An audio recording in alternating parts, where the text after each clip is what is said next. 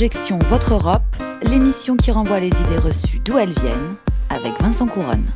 Chaque semaine, on vous propose d'analyser et de déconstruire les préjugés et les idées reçues sur l'Europe. Avec la participation de Tania Rachaud. Bonjour Tania.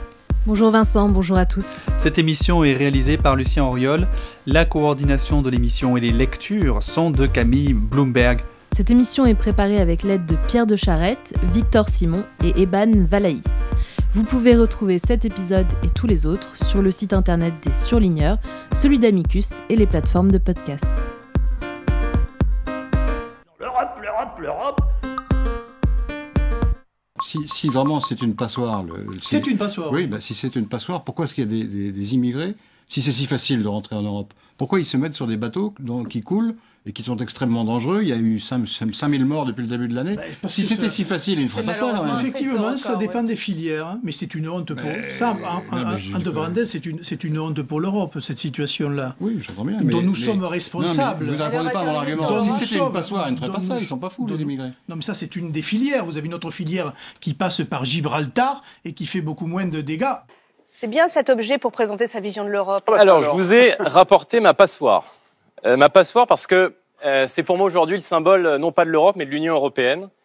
Beaucoup de Français font le constat aujourd'hui que cette Europe, en l'occurrence, est incapable de les protéger, incapable de les protéger, incapable de protéger nos emplois avec la concurrence déloyale qui est imposée, incapable de protéger notre environnement avec cette mondialisation sauvage, incapable de protéger aussi nos valeurs de civilisation et notre identité avec l'immigration massive, et bien sûr, tout le monde le sait, incapable de nous protéger face euh, à la menace euh, terroriste. On vous dit que l'Europe est une passoire, mais la France, c'est pire qu'une passoire. hein, C'est devenu une raquette. hein. L'Europe est une passoire en termes euh, de, euh, d'immigration. Alors vous venez d'écouter Laurent Geoffrin, directeur de la rédaction de Libération, euh, qui a interrogé Louis Alliot, à l'époque vice-président du Front National, on est en 2014. Et puis euh, euh, Jordan Bardella, député européen en 2019, Nadine Morano, députée européenne en 2017, et puis enfin Frédéric Pechenard, vice-président du Conseil régional d'Île-de-France en 2019. Alors quelle est euh, l'idée reçue ici? L'idée c'est que l'Europe laisserait entrer les migrants sur son sol, qu'elle serait soit incapable de freiner les flux d'entrée, soit qu'elle le ferait volontairement pour des objectifs politiques. Mais d'où vient cette légende européenne?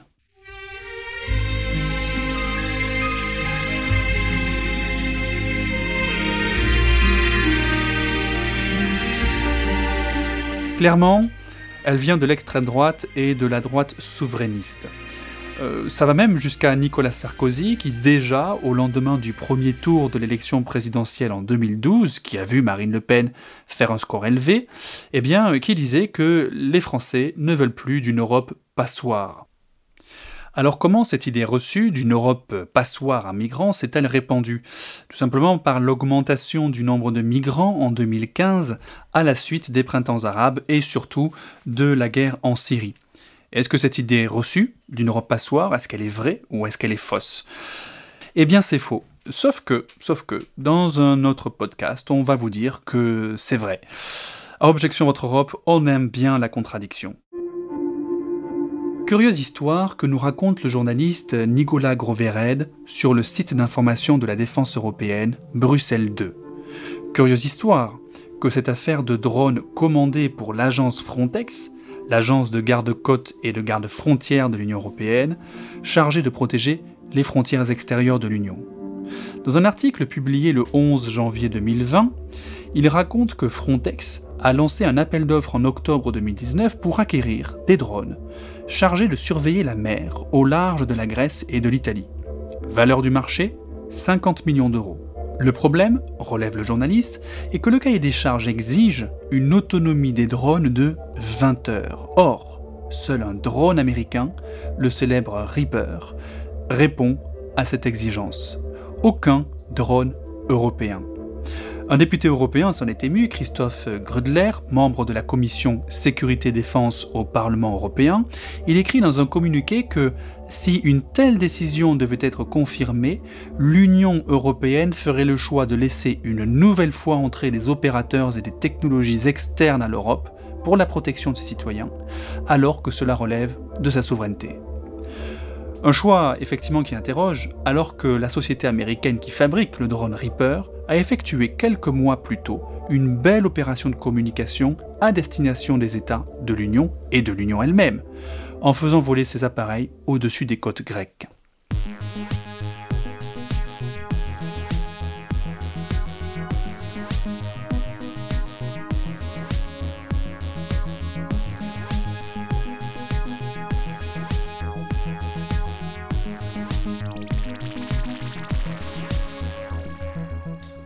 Alors l'Europe serait une passoire à migrants. Pourtant, les moyens déployés par l'Union pour euh, ralentir le flux des arrivées contredit ce discours et plaide plutôt en faveur d'une Europe forteresse. Oui, et d'abord, quand on parle d'immigration, il faut tout de suite mettre de côté l'asile. Les demandeurs d'asile ne sont pas des immigrés. Oui, même si dans le discours général on parle de manière indifférenciée des migrants, en réalité ces deux statuts sont assez différents, le parcours des personnes aussi. Un immigré s'installe en Europe pour des raisons économiques ou familiales. Il vient chercher un travail, un cadre de vie. Par exemple, on voit fleurir chaque année euh, un marronnier dans les hebdos. Partir vivre au Canada. Les magazines ont flairé le bon sujet puisque ce sont plus de 100 000 Français qui ont émigré dans ce pays en espérant y trouver un cadre de vie plus détendu, au contact des caribous ou du sirop d'érable. En France, ce sont 160 000 personnes non européennes qui ont immigré en 2017 et on compte aujourd'hui environ 3 millions d'étrangers extra-européens sur le sol français. Qu'en est-il sur l'ensemble de l'Europe? Eh bien en 2017, 2,4 millions de personnes ont immigré, euh, donc des extra-européens, et on estime aujourd'hui que sur les 500 millions d'habitants de l'Union, 500 millions, 22 millions sont des étrangers non européens. Ce qui revient à 4,4% de la population européenne, ce qui ne semble pas être un si grand chiffre si on le compare aux États-Unis qui comprend 15% de la population qui sont des immigrés. Mais de l'autre côté, on a la Chine qui n'accueille que 0,7% d'immigrés. Oui, et toutes ces personnes sont là pour tenter leur chance, euh, refaire leur vie. Et pour eux, rester nécessite d'obtenir un permis de travail, un visa. Et là, bah, les États membres ont une grande liberté d'action. Le droit européen permet en effet à chaque État de décider des quotas d'immigrés. C'est ce qu'on voit à la lecture du traité sur le fonctionnement de l'Union européenne, le texte le plus élevé dans la hiérarchie des normes européennes. Le présent article n'affecte pas le droit des États membres de fixer les volumes d'entrée des ressortissants de pays tiers en provenance de pays tiers sur leur territoire dans le but d'y rechercher un emploi salarié non salariés. On comprend donc que l'Union européenne n'a pas à fixer des quotas par État membre, la France décide seule. Alors tout ça, c'est l'immigration, et il faut bien distinguer cette immigration de l'asile. Et d'ailleurs, dans l'asile aussi, pas de quotas. Même si certains pays, comme l'Australie, pratiquent une politique très restrictive de l'asile, sans aller jusqu'à des quotas, l'Australie, par exemple, externalise ses demandeurs d'asile en les envoyant dans d'autres pays. Eh on comprend de toute façon que poser des quotas sur des personnes qui s'exilent pour des faits de guerre, eh bien ça paraît impossible. Oui, parce qu'un demandeur d'asile, il fuit effectivement une situation de guerre. Il n'a pas d'autre choix que de partir, car sa vie est en danger. Il se réfugie donc dans un autre pays, le temps de pouvoir retourner dans son pays. Sauf que on a assisté en Europe à l'échec du règlement Dublin, un règlement européen de 2013 qui prévoit que le demandeur d'asile dépose sa demande dans l'État dans lequel il est entré dans l'Union. Grâce à ce règlement, les États membres ont rejeté la responsabilité de l'accueil des demandeurs d'asile sur les États d'entrée. Autant dire que la charge repose de manière écrasante sur la Grèce, l'Espagne ou encore l'Italie. C'est la raison d'être de l'accord entre l'Union européenne et la Turquie conclu en 2016. Il délègue de fait à la Turquie une grande part de l'accueil des réfugiés destinés à se rendre vers l'Union européenne, tout particulièrement les candidats syriens à l'asile. En 2020, il y a 3,6 millions de Syriens en Turquie. Cet accord est même appelé un pour un, c'est-à-dire un Syrien resté en Turquie peut se voir proposer de déposer sa demande en Europe et y être transféré légalement en échange d'un Syrien entré lui illégalement en Grèce qui du coup se verra replacé en Turquie. Et pour gérer tout ça, la Turquie reçoit des milliards d'euros de la part de l'Union européenne. Oui, quoi qu'il en soit, le flux de migrants entrant en Europe s'est tari, permettant aux dirigeants européens de claironner que la crise migratoire est derrière nous, alors qu'en réalité, des milliers de personnes n'attendent que de pouvoir entrer en Grèce et que Recep Tayyip Erdogan, le président turc, fait du chantage à l'Union européenne sur un mode si vous critiquez ma politique autoritaire, je relâche les migrants. Pour l'heure, la forteresse Europe reste debout au sud-est.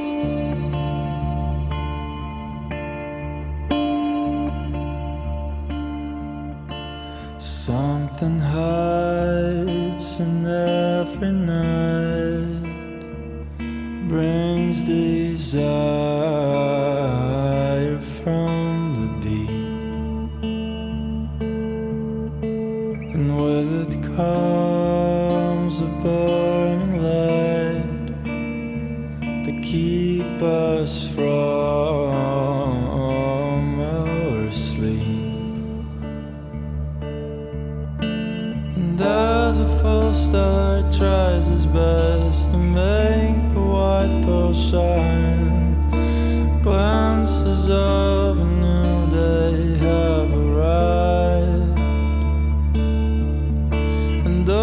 he's not alone, he fears to never love another and leave his heart forever with her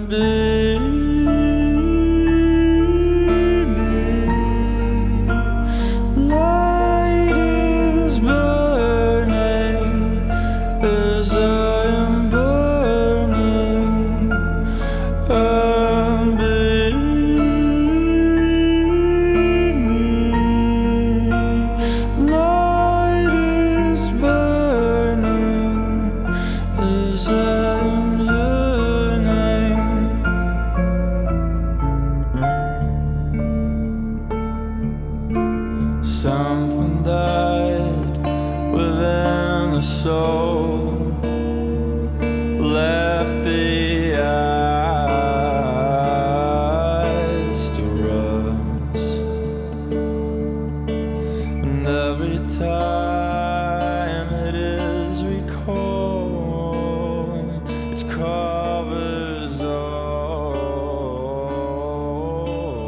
dust. Nous sommes toujours dans Objection Votre Europe et vous venez d'écouter Tamino qui nous chantait Habibi. On se demande donc aujourd'hui si l'Europe est une passoire à migrants. Sauf que la politique européenne, pour limiter voire stopper l'arrivée de migrants, même ceux qui voudraient demander l'asile, se poursuit au mépris de la règle du non-refoulement. Oui, ce principe de non-refoulement nous vient du droit international. Il oblige tous les pays à laisser entrer une personne qui souhaite demander l'asile. Le pays est obligé d'étudier la demande puisqu'il se trouve face à une personne potentiellement en danger. Et c'est seulement une fois que la demande est rejetée qu'il peut la refouler. À l'arrivée en Europe, si une personne dit qu'elle ne veut pas demander l'asile, elle pourrait donc être directement refoulée. Et ce n'est pas dit que les passeurs pensent à prévenir les personnes qu'ils transportent de bien se signaler comme demandeurs d'asile. Oui, et le 18 mai 2015, le Conseil de l'Union, qui réunit les ministres des États membres, a pris une décision lourde de conséquences à cet égard. Ils ont mis en place une opération visant à démanteler le modèle économique des réseaux de trafic de clandestins et de traite des êtres humains qui ont cours principalement en Libye. L'idée aussi est de former les gardes-côtes libyens pour qu'ils retiennent les candidats à la traversée.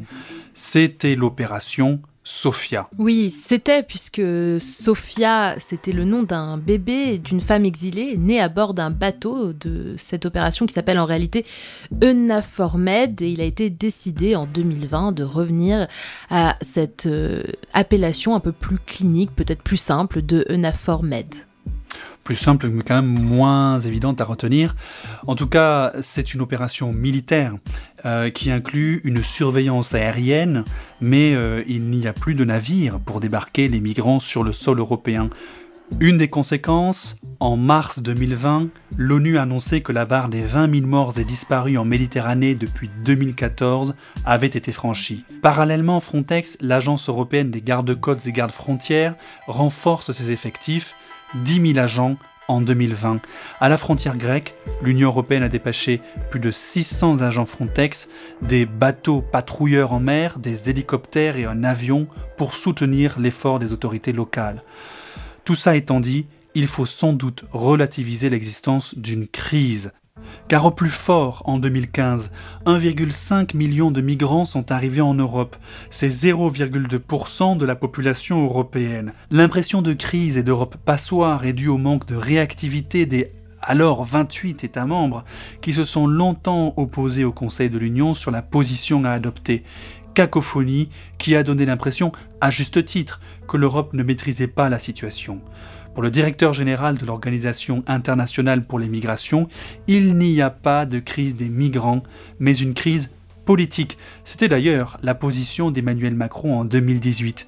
Quoi qu'il en soit, les hésitations et la politique européenne ont fini par hisser des murs sur la route des migrants. Pour eux, l'Europe n'est pas une passoire, c'est une forteresse qui laisse des êtres humains en détresse mourir dans ses douves méditerranéennes. Et en parlant de ces destins fracassés contre les murs de l'Europe, Tania et les droits de l'homme, bordel, vous allez aujourd'hui nous raconter l'histoire d'une famille syrienne qui a voulu venir légalement en Europe. Personne ne peut raisonnablement et sérieusement dire que la France est le pays des droits de l'homme. Je vais vous raconter comment les pays européens ont refusé de mettre en place un pont aérien sécurisé pour aider les exilés syriens à fuir la guerre. En 2016, plusieurs familles syriennes ont tenté d'entrer en Europe par la voie administrative et non par la voie risquée de la mer. Ces familles venaient d'Alep et se sont rendues à Beyrouth au Liban avec leurs enfants pour aller à l'ambassade de Belgique. Une fois à l'ambassade, elles demandent un visa court séjour pour motif humanitaire, puis retournent à Alep attendre la réponse de la Belgique. Leur idée qu'elles exposent à l'ambassade, c'est de bénéficier de ce visa court séjour, réglementé par l'Union européenne, pour atteindre le territoire belge sans risque et y demander l'asile. Car pour demander l'asile, il faut avoir fui son pays, se trouver en dehors de celui-ci. Mais ce n'est pas facile d'arriver en Europe. Il existe donc ce visa court séjour pour des motifs humanitaires dans une réglementation de l'Union européenne. La question qui s'est notamment posée était de savoir ce qui se cachait derrière ces termes de motifs humanitaires. L'expression raison humanitaire, il faut l'admettre, est très large et ne saurait à mes yeux être limitée à des cas d'assistance médicale ou sanitaire. J'estime à ce stade qu'il ne fait de toute manière pas l'ombre d'un doute que les motifs exposés devant les autorités belges relatifs à la nécessité d'échapper au conflit armé et à la violence aveugle sévissant en Syrie en particulier dans la ville d'Alep, et d'être soustraits aux actes allégués de torture et de persécution, notamment en raison de leur appartenance à une minorité religieuse, relève du champ d'application des raisons humanitaires. C'est ce que nous explique Paolo Mengozzi, avocat général à la Cour de justice de l'Union européenne en 2017. Ce qu'il dit est magnifique d'humanité, mais il n'a pas été suivi par la Cour de justice qui a préféré estimer en 2017 que le droit de l'Union ne pouvait trancher le débat. On a quitté la maison, c'était la guerre. Sûr qu'elle avait raison, y avait rien à perdre, oh non, excepté la vie. Car quelle était la question finalement? Eh bien, la possibilité d'ouvrir un passage sécurisé, organisé, pour les exilés fuyant l'enfer d'une guerre sans fin. Sans ce passage sécurisé, eh bien, il faut dépenser beaucoup, s'en remettre à la merci des passeurs, à la violence du trajet, au risque de noyade, choisir d'emmener sa famille ou non, arriver dans une illégalité et être traité comme tel. Comme le dit Paolo Mengozzi, il est inconcevable de rester en Syrie et intolérable de laisser des gens aux mains des passeurs sans scrupules. Bref, une belle occasion s'offrait au juge de l'Union qui n'a pourtant pas pris la perche de Mengozzi et a laissé fermer le passage. Alors que la Cour européenne des droits de l'homme, saisie d'une affaire similaire, a dit en mai 2020 qu'elle n'était pas concernée car la famille n'était pas en Europe. Donc la création d'un passage sécurisé n'est pas une obligation des droits européens des droits de l'homme. Aucun organe européen ne forcera les pays à le faire. Reste que les pays européens peuvent décider par eux-mêmes d'ouvrir un passage, mais ils ont probablement peur de passer pour des passoires. Merci Tania pour cette chronique et merci à tous de nous avoir écoutés. Objection Votre Europe, c'est terminé pour aujourd'hui. Rendez-vous au prochain épisode sur le site d'Amicus Radio et des surligneurs. Toutes les références et les extraits sonores sont à retrouver sur la page de l'émission sur le site d'Amicus Radio.